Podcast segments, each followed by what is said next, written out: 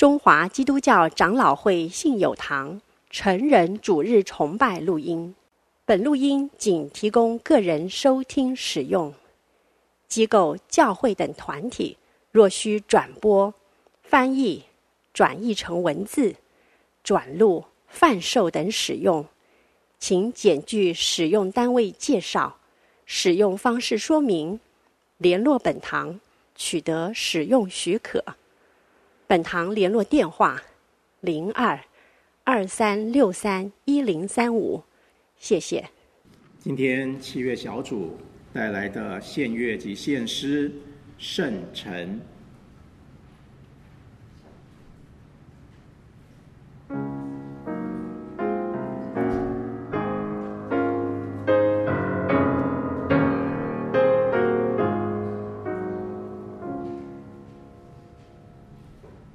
hast Here came my dreams of sofer. I stole in ogelos alam beside the temple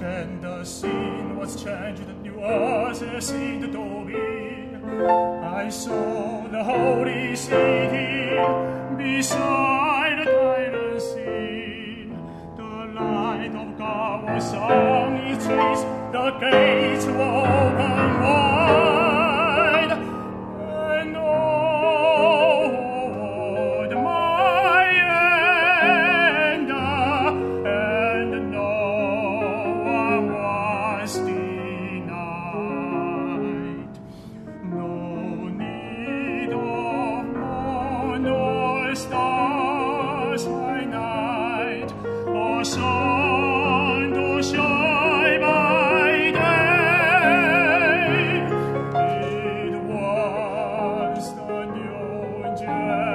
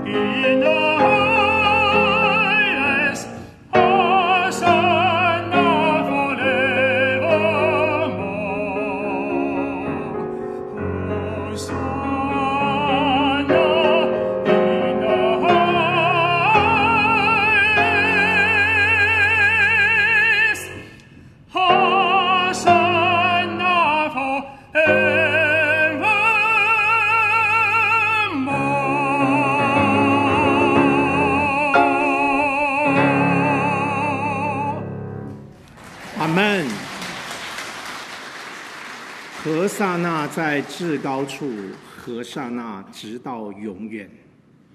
感谢主。今天的信息经文在圣经以斯拉记第二章第一到第二节，以及六十四到七十节。容我来读。巴比伦王尼布甲尼撒从前掳到巴比伦之犹大省的人，现在他们的子孙从被掳之地回到耶路撒冷和犹大，各归本城。他们是同着所罗巴伯、耶稣亚、尼西米、西莱亚、利莱亚、莫迪改、毕山、米斯拔、比格瓦伊、利红、巴拿回来的。会众共有四万二千三百六十名，此外还有他们的奴婢七千三百三十七名，又有歌唱的男女二百名。他们有马七百三十六匹，骡子二百四十五匹，骆驼四百三十五只，驴六千七百二十匹。有些族长到了耶路撒冷耶和华殿的地方。便为神的殿甘心献上礼物，要重新建造。他们量力捐入工程库的金子六万一千达利克，金子五千弥拿，并祭司的礼服一百件。第七十节，我们一同来读。于是祭司、利未人、民中的一些人、歌唱的、守门的、尼提宁，并以色列众人。各住在自己的城里。今天在我们当中证道的是许荣森牧师，证道的题目是“归回的队伍”。弟兄姐妹们平安。我们今天要来到以斯拉记的第二章。呃，我不知道你们有没有先在家里面先来读整章的经文。今天有七十节的经文。呃，我在预备讲道的时候，读到第二章的经文的时候。其实我就想到另外一个地方的经文，因为第二章的经文都在数人头，对不对？数人数，很直接，我就想到民数记也有两次的数人数。呃，其实这两处的经文，不论是出埃及的，或者是在以斯拉记的归回，有神学家认为出埃及那是第一次的出埃及进入迦南。而第二次的出埃及，就是以斯拉记这回归的队伍。怎么这么说呢？呃，其实我们可以看到这两处的经文的背后，其实都在呈现一件事情。这件事情其实是非常重要的，这件事情也是我们信仰很重要的一个基础，就是神的应许。必定实现，神的应许必定实现。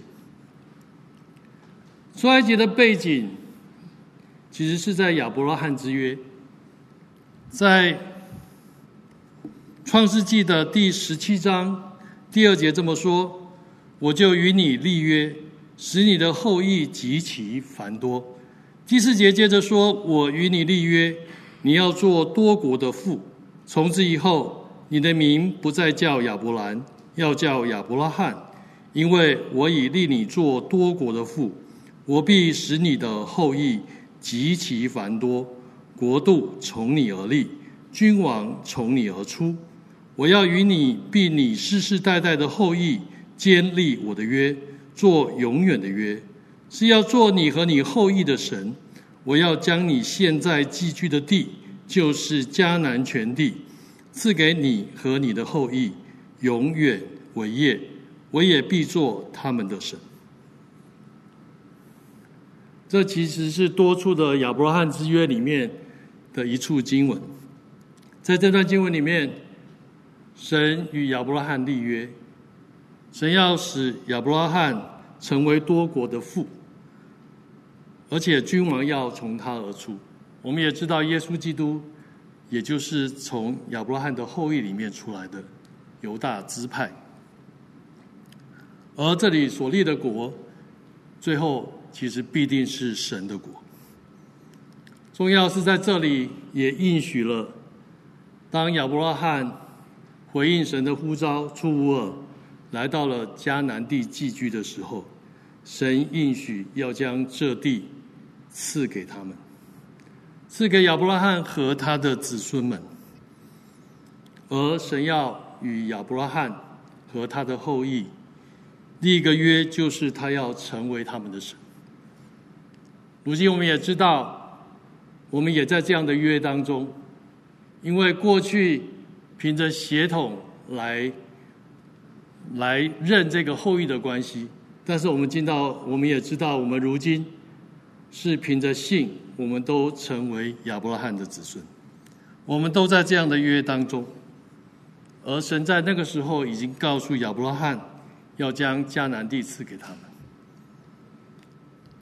另外，神也有一在十五章创世记十五章有一处的预言，这处预言是神对亚伯拉罕说：“你要去，你要的确知道，你的后裔必寄居别人的地，又服侍那地的人。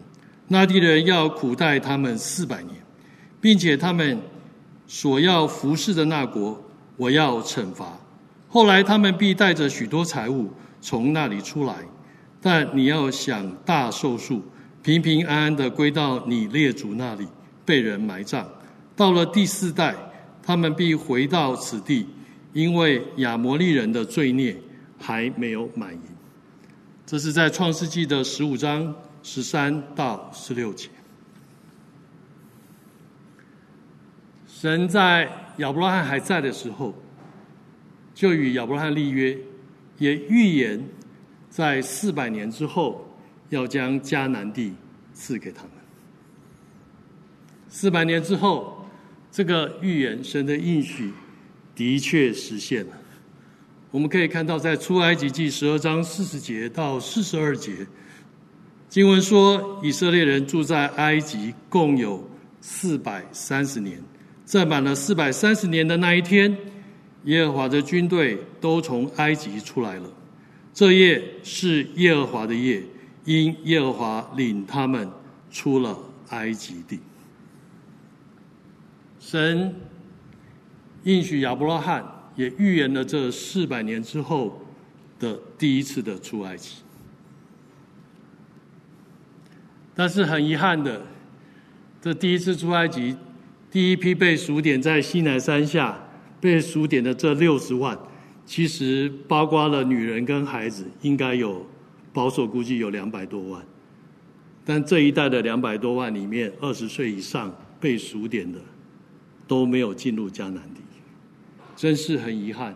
他们因着悖逆，因着不信，在加底斯，他们怀疑上帝的应许，他们没有进入迦南。自此之后，他们在旷野流浪了四十年，至终倒卧在旷野。反而是在第二次的数点。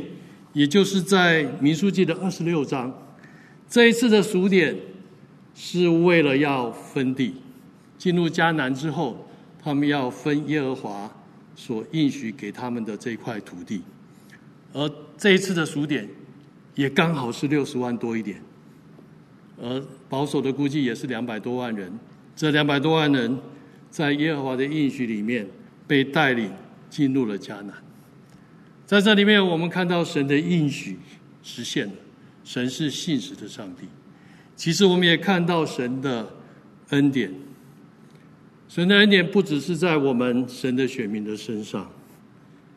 你看，神说那地的民，那地的这个亚摩利人罪孽还没有满盈，神要等候四百年的时间。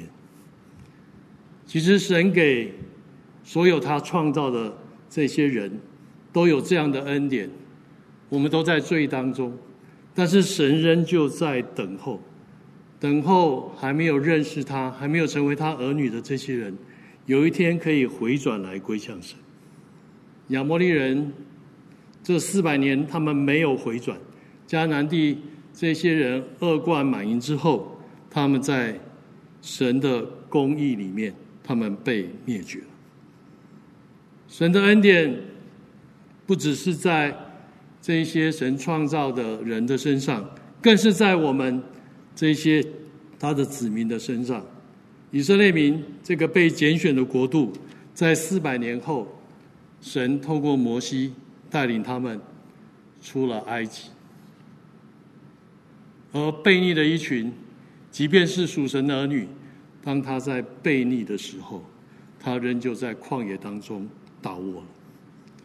这里给我们看到神的信实、神的公义、神的慈爱、神的恩典。第二次的出埃及，就是我讲到以斯拉记的二章的经文的这一批人。其实这当中也有神的应许。也有神的恩典跟神的公义，在耶利米书的二十八章八到九节以及十一到十二节这么说：所以万军之耶和华如此说，因为你们没有听从我的话，我必招北方的民族和我仆人巴比伦王尼布甲尼撒来攻击这地和这地的居民，并视为一切的国民，我要将他们进行灭绝。以致他们令人惊骇、嗤笑，并且永久荒凉。这是耶和华说的。十一节接着说：这地必然荒凉，令人惊骇。这些国民要服侍巴比伦王七十年。七十年满了以后，我必刑罚巴比伦王和那国民，并加勒底人之地，因为他们的罪孽使那地永远荒凉。这是。耶和华说的，被掳是在神的应许跟预言当中，而归回也在神的应许跟预言当中。在接下来二十九章十节的经文，耶利米书耶利米说如此说：“他说耶和华如此说，为巴比伦所定的七十年满了以后，我要眷顾你们。”向你们成就我的恩恩言，使你们仍回此地。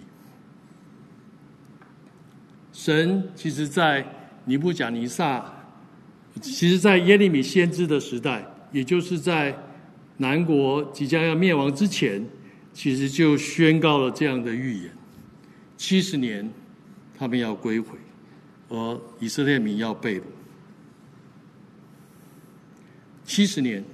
神的应许一点都没有落空。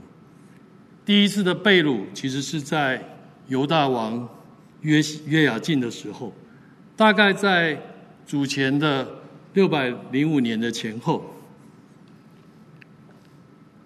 而第一批的归回，在古列的元年，古列的元年大概是在主前的五百三十六年。六百零五年到五百三十六年，就是大约七十年的一个时间。神学家还有另外一个算法，就是从南国灭亡的那一年算起。南国灭亡是在主前的五百八十六年，而圣殿圣殿的重建经过了一些波折，之中他们在大利乌王第六年。大约是在主前的五百一十六年，圣殿重建完成。五百八十六年的王国，五百一十六年圣殿的重建完成，也是七十年。神的应许，七十年没有落空。这当中，我们看到上帝的恩典，使得被掳之民经过了管教之后。他们可以重回神所赐给他们的土地，回到耶路撒冷来归回。这当中，我们也看到神的公义。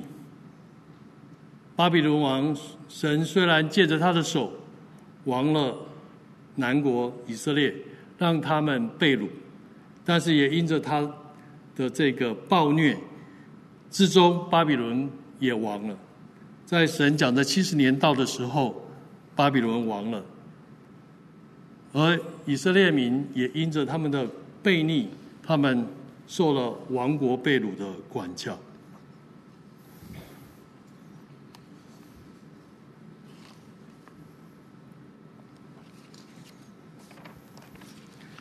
这当中，其实我们就看到了神是那一位公义的上帝，神也是那一位慈爱怜悯的上帝。神的应许必然实现，神的应许绝不落空。其实耶和华的心一直是要救赎他的民的，他要救赎一切他所创造的人，这是神的心意。其实这也就是我们的福音。在神的恩典里面，在神信实、公义、慈爱、怜悯的属性当中，我们都在里头，这很重要。其实这也是我们信仰很重要的基础，不是吗？被掳归回的这个队伍，其实，在他们的心里面，他们必然相信神的信实、公义与慈爱。等一下，我会解释为什么这如此的重要。这个是他们信仰的基础。在被掳的初期，以色列民是相当怀疑的。他们在问一件事情：我们的神在哪里？可是这七十年过后，他们真的知道神是公义、信实、慈爱的上帝。第二章接着整章的经文，都是在数点人数，还有他们献的礼物。我们刚刚讲七十年，七十年是一个什么样的概念？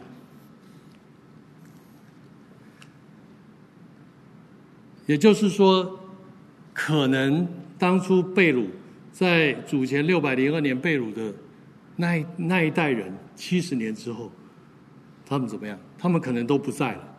如果他们被掳的时候时候是二十岁，七十年之后他们都超过九十岁了，可能他们都不在了。所以这个概念，其实经文也告诉我们，他们的子孙从被掳到之地回到耶路撒冷和犹大省。回来的主要是他们的第二代、第三代，甚或是第四代。他们从一开始怀疑他们的神在哪里，之后他们可以，他们的子孙第二代、第三代、第四代可以回到，愿意归回耶路撒冷。其实也在告诉我们一件什么事情？当他们在被掳的时候，他们开始悔改，他们开始，我们透过诗篇很多的经文就看到。他们在当中有很深的反省，他们在反省他们的历史，从出埃及里面看到上帝的恩典，而这些慢慢的，他们知道，他们要依靠他们的神。他们过去依靠王权，可是现在没有王权可以依靠，他们现在是被统治。即便被掳归回之后，他们仍旧没有王权，他们仍旧是被统治。他们开始学习。被掳的归回的这批人开始学习倚靠上帝，倚靠上帝的信实，倚靠上帝的公义，倚靠上帝的慈爱。他们知道唯有神是他们唯一的出路。这一群以色列民归回，当然主要归回的当然就是一般的百姓。再从三节到三十五节，看到都是用族谱，或者是用他们被掳之前居住的地方。哦，这大概都在便雅悯跟犹大的地方的这些城市来统计这些人数，超过了两万四千人。另外还有一些人，因为被掳归回，他们要重建圣殿。重建圣殿的主力除了百姓之外，还要有一批人是要服侍在圣殿里面服侍的。所以另外有一批人，这批人。从三十六节到五十八节，包括了祭司，还有立位人。立位人里面也有歌唱的，有守门的，另外还有殿役，就是尼提林人跟所罗门的仆人。这些人合计起来大概才五千多人。我们刚刚念的总数是四万多人，然后服侍圣殿的有五千多人。而这批人里面最主要的是祭司。祭司就高达四万两千八十八十九人。好，那祭司可以愿意来回归，其实也有原因的。祭司他们在以色列民的里头地位是比较崇高的，而他们回到圣殿，他们就又有服侍神的地方，所以祭司更是乐意来回归。可是立位人就特别少，六人加上守门的跟歌唱的，只有三百四十一人。而这一批回归的人里面，还有一批特别不简单的人。这一批人总共大概有六百五十二人。这一批人就记载在五十九到六十三节。这批人呢是没有办法证明自己身份的，他们是以色列人，但是他们拿不出族谱来，没有办法证明他是以色列人的身份。还有一些人呢，他们是祭司的家族，但是他们也拿不出证明来证明他们是祭司。这这批人真的是不容易，他们没有办法证明自己的身份，回到了犹大省，回到了耶路撒冷，他们没有那个身份，他们怎么去把土地要回来？他们没有办法证明他们是哪一族的人，神给他们的土地在哪里？祭司没有办法证明自己的身份，他没有办法在圣殿里面认识，但是这些人也愿意归回。看到他们在这当中，其实有很深的悔改，愿意来回应神。而从这一个归回的队伍，我们今天也要来看，从经文里面，从这些蛛丝马迹里面，我们要有一些认识跟学习。第一个认识跟学习是，这个归回的队伍是一个蒙上帝祝福的队伍。我这里所谓的祝福，不是指他们。归回，归回当然是一个祝福，可是你们知道吗？这个队伍从被掳就被祝福，被掳跟归回都在上帝的祝福里面。这样说的理由，其实也在圣经当中，在耶利米书，如果你熟悉耶利米书，你就会知道。里面有一个两篮无花果的比喻，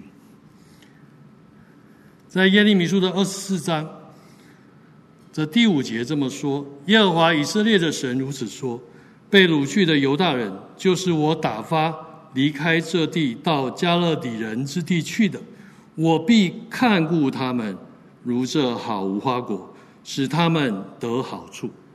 我要眷顾他们，使他们得好处。”领他们归回这地，我也要建立他们，必不拆毁；栽植他们，必不拔出。我要赐他们认识我的心，知道我是耶和华。他们要做我的子民，我要做他们的神，因为他们要一心归向我。在耶利米还在，南国还在的时候，神就透过耶利米。做了这样的一个比喻，被掳都在上帝的祝福里面，都在上帝的看顾当中。这个是从神的预言，可是这个预言真的实现了吗？这就要从我们今天的经文来看，从我们今天的经文的六十五到六十七节。这里说，此外，啊，在六十五到六六十五节说，此外他们有仆碑七千三百三十七名，又有歌唱的男女两百名。归回的人数总共四万两千三百六十。如果我们用一个大概的概估法。被掳的每个家庭是三代的话，那三代每一代两个人，大概就是六个人。一个家庭如果是六个人，这个四万两千个人大概就是七千个家庭。七千个家庭有七千个仆婢，什么意思？每一个人家里面大概都可以分到一个仆婢。也就是说，被掳的这些人，他们不是贫穷的。他们是有一定经济基础的，他们即便被掳，他们当初被掳的时候，不可能是带着家财万贯到巴比伦去的，他们就这样被掳走了。但是在巴比伦的七十年的时间，上帝仍旧祝福他们，使他们可以积攒钱财，使他们的生活不至于贫苦。哦，不只是这样，这是从仆哦，另外讲说歌唱有什么？歌唱的有男女有两百名。这个歌唱的男女不是在圣殿里面唱诗的诗班，圣殿里面唱诗的诗班是利未人。这里讲的是他们带回来的仆碑里面，还是有两百个人。这两百个人是演艺人员，是娱乐他们的。他们的生活如果是困苦，怎么会有这两百个人呢？另外从接下来在六十六节跟六十七节的经文，我们看到马有七百三十六匹。马在那个时候，马不是一般人骑的，马是用来打仗、军队骑的，还有就是官员在骑的，比较高的官员、王在骑的马，所以家里面有马不简单，那个地位是不同的。另外讲到这个骡子跟驴，骡子跟驴总共大概也有，也有大概有七千头，这七千匹的骡子跟驴。骡子跟驴是当时主要的交通工具，他们除了靠脚走路之外，就是骑骡子跟驴，所以家家户户都有骡子或驴。另外还有讲到骆驼，骆驼当时是比较远程旅行的工具。以色列人被掳之后，他们就没有土地了。过去他们有土地，所以他们可以务农，他们可以放牧，他们是农牧业。他们今天被掳到巴比伦之后，他们没有了土地，他们开始经商，商业开始成为他们主要的一个谋生的方式。而骆驼，它可以远远途的旅行，其实就是一个商商务的一个工具。他们的商业可能已经不是在附近的城市了，他们经商的那个商业所触角所伸到的地方，可能是很远的地方了。所以这一批归回的队伍，他们是在被掳的这七十年里面，他们就在上帝的祝福里面。上帝祝福他们，使他们可以在被掳的当中，他们仍然可以积攒钱财。另外，其实他们可以积攒钱财，还有一个原因：以色列民被神拣选，所以他们从出埃及之后。神就颁给他们律法。以色列民在这些律法当中，他们对待他们的同胞要如何？对待他们的妻儿寡母，就是那些寡母、那些幼儿要如何？其实都是要帮助他们，要帮助缺乏的弟兄，要帮助这些寡母幼子。其实这样的一个基一个东西是内化在他们里面。他们在那个被掳的地方。他们彼此的那个宗族之间，或是同住在一个地方的人，他们过去相识，在这样的关系，在这样的社群里面，他们的文化传统就是一个彼此互助合作的。所以在今天有很多犹太人，很多有钱人都是犹太人，或者在一些犹太人到到了每个地方，都可以受到他们这些同族同样犹太人的帮助。其实我觉得这个。从神以前律法的教导是根植在他们里面，成为他们的一个文化跟传统。神的应许跟神的话语律法，都成为他们在被掳之地的祝福。第二个我们要看到的是这个归回的队伍，他是一个乐意回应神。委身于信仰的队伍。刚刚我们讲说，这些人他们归回，其实是神激动他们。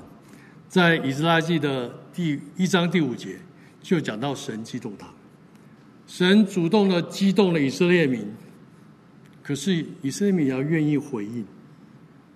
这批归回人，他们就是愿意回应的。这批人愿意回应，并不是那么容易啊！神给我呼召，我就回应，没有那么容易。刚刚讲他们在被掳之地，他们积攒了一定的财富，他们开拓他们的谋生的这些商业，他们的根基几乎都已经移到了被掳之地了。今天一个护照说你回去，他们要砸锅卖铁，赶快把这些东西变现，他们才能够回到耶路撒冷跟犹大省。这容易吗？要你抛弃你七十年好不容易建立的所有的一切，你要再离开那个地方，再回到耶路撒冷，重新建立你那个商业的模式，那个营生的那个商业的往来，不容易。然后他们回到了犹大省，回到了耶路撒冷。哎，那个地方不是七十年都没有人住哎。那个地方也是有人住的。他们今天回到那个地方，不是说，哎，土地你给我，我那是我的地，你要还给我就还给我。他们要处理这件事情，对不对？他们可能还要用钱财去把地买回来。你又要花钱去买地，你又要破坏，就是舍弃自己原来在被掳之地所建立的一切。这些人回来真是不容易。这些人不是说我贫困，我很穷哈，我在我在贝鲁之地很穷，我回到耶路撒冷，诶，可能我还可以把我的地抢回来。这些不是这样，他们有一定的基础，但是他们要舍弃这些基础，他们才可以来回应神的呼召。他们真是付上了极大的代价。所以有很多人没有回来。我刚刚讲利未人回来的很少，为什么利未人回来的很少？你看祭司回来那么多，哦，祭司大概每十个百姓里面就就可以分到一个祭司啊，这么多祭司回来，可是利未人回来的很少。祭司在以色列民里面，他有崇高的地位，他是。神跟人之间的中保，他是可以为人祷告、为人献祭、为人赎罪的，所以他们有崇高的地位。他们即便被掳，他们的那个社会的那个阶级仍然是很高的。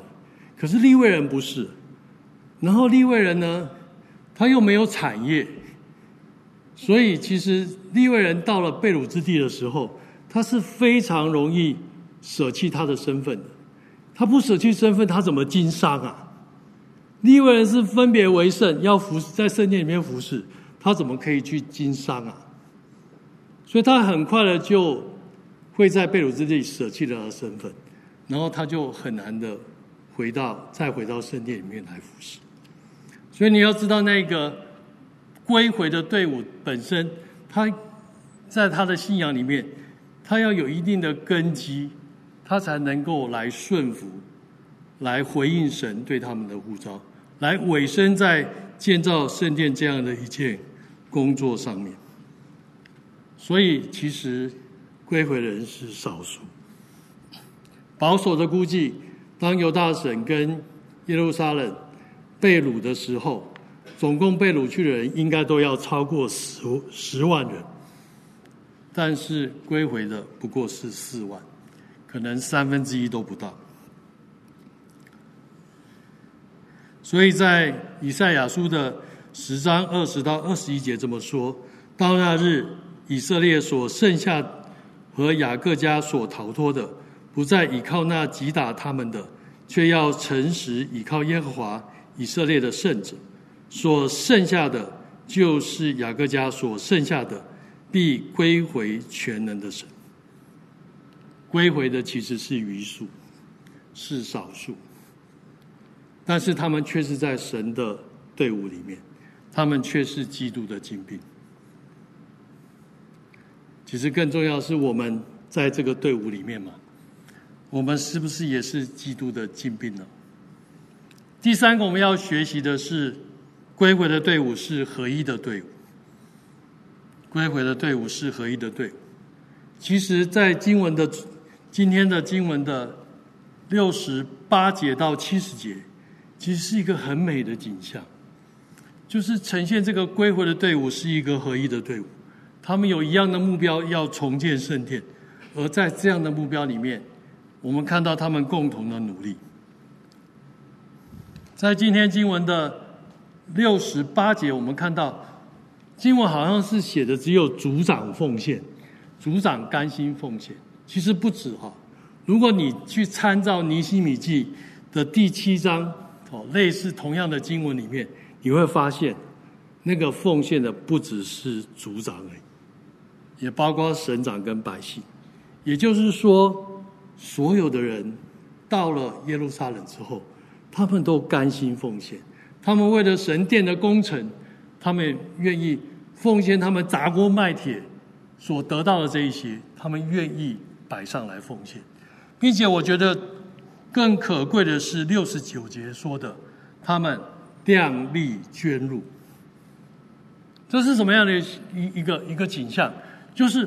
我们到这边，我们都乐意来奉献，我们也不用比较，我们也不用增进，我们就按着自己可以的、所能的摆上在神的面前，这是好美的一个画面。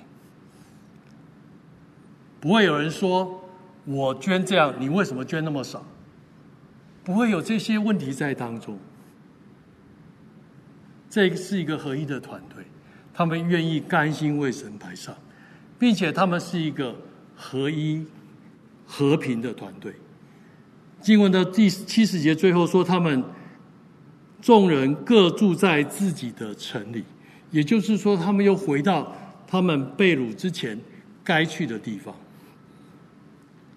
我刚说这些人是从商的，他们归回到了耶路撒冷，他们没有想说，我接下来也要生活。我虽然要重建圣殿。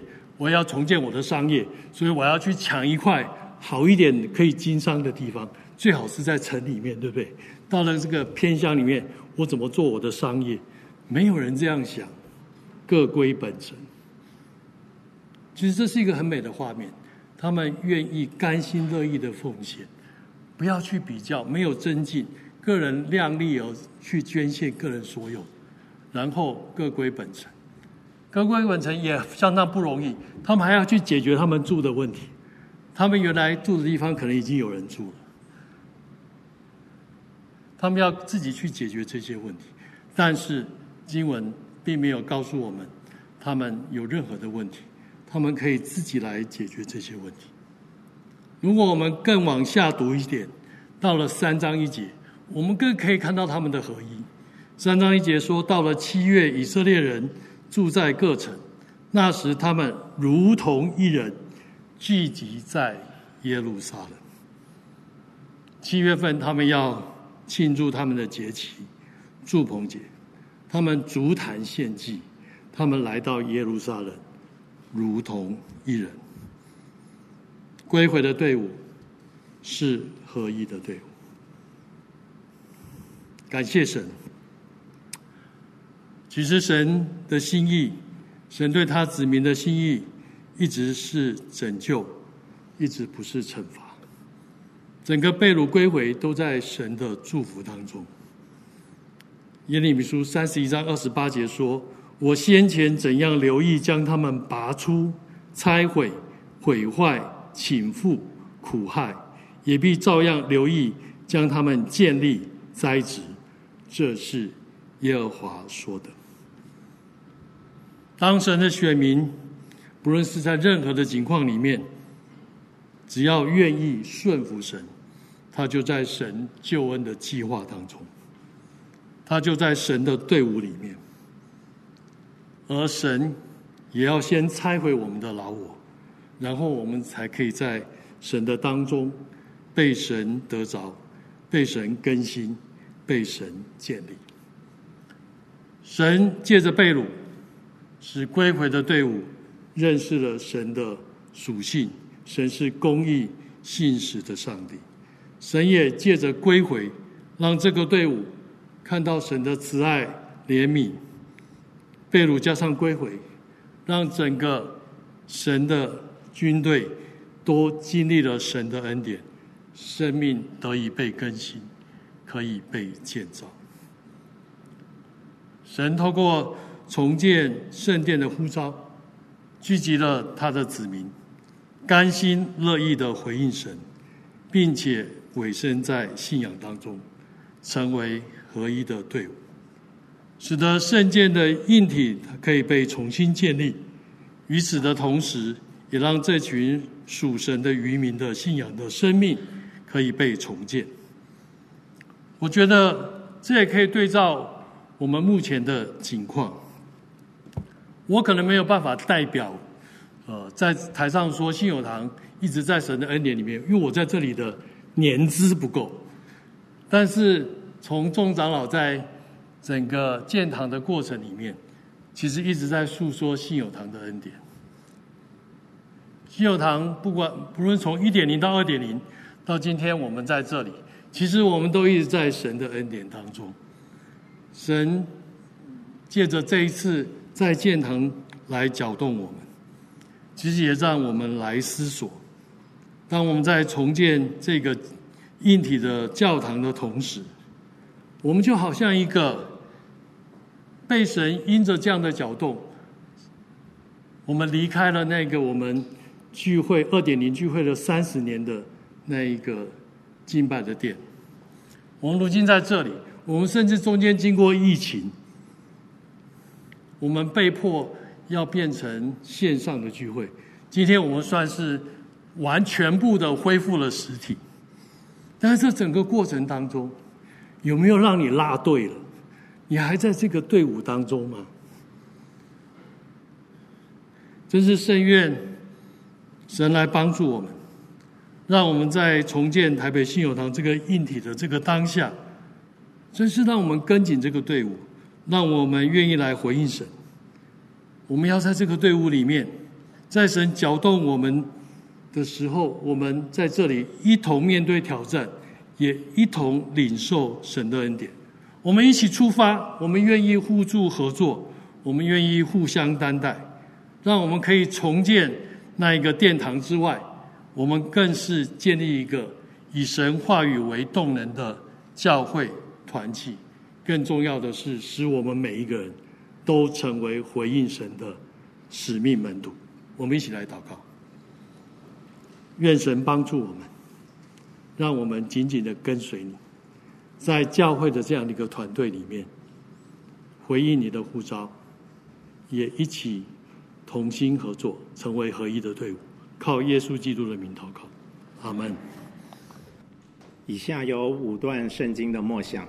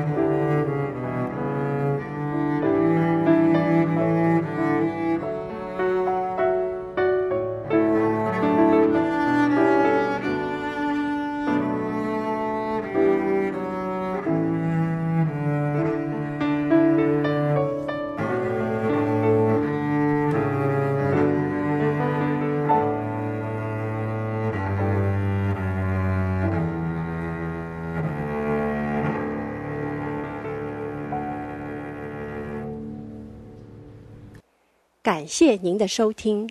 若需进一步详细资讯，请上本堂网站：www 点 hfpchurch 点 org 点 tw。本堂地址：台北市罗斯福路三段两百六十九巷五号。谢谢。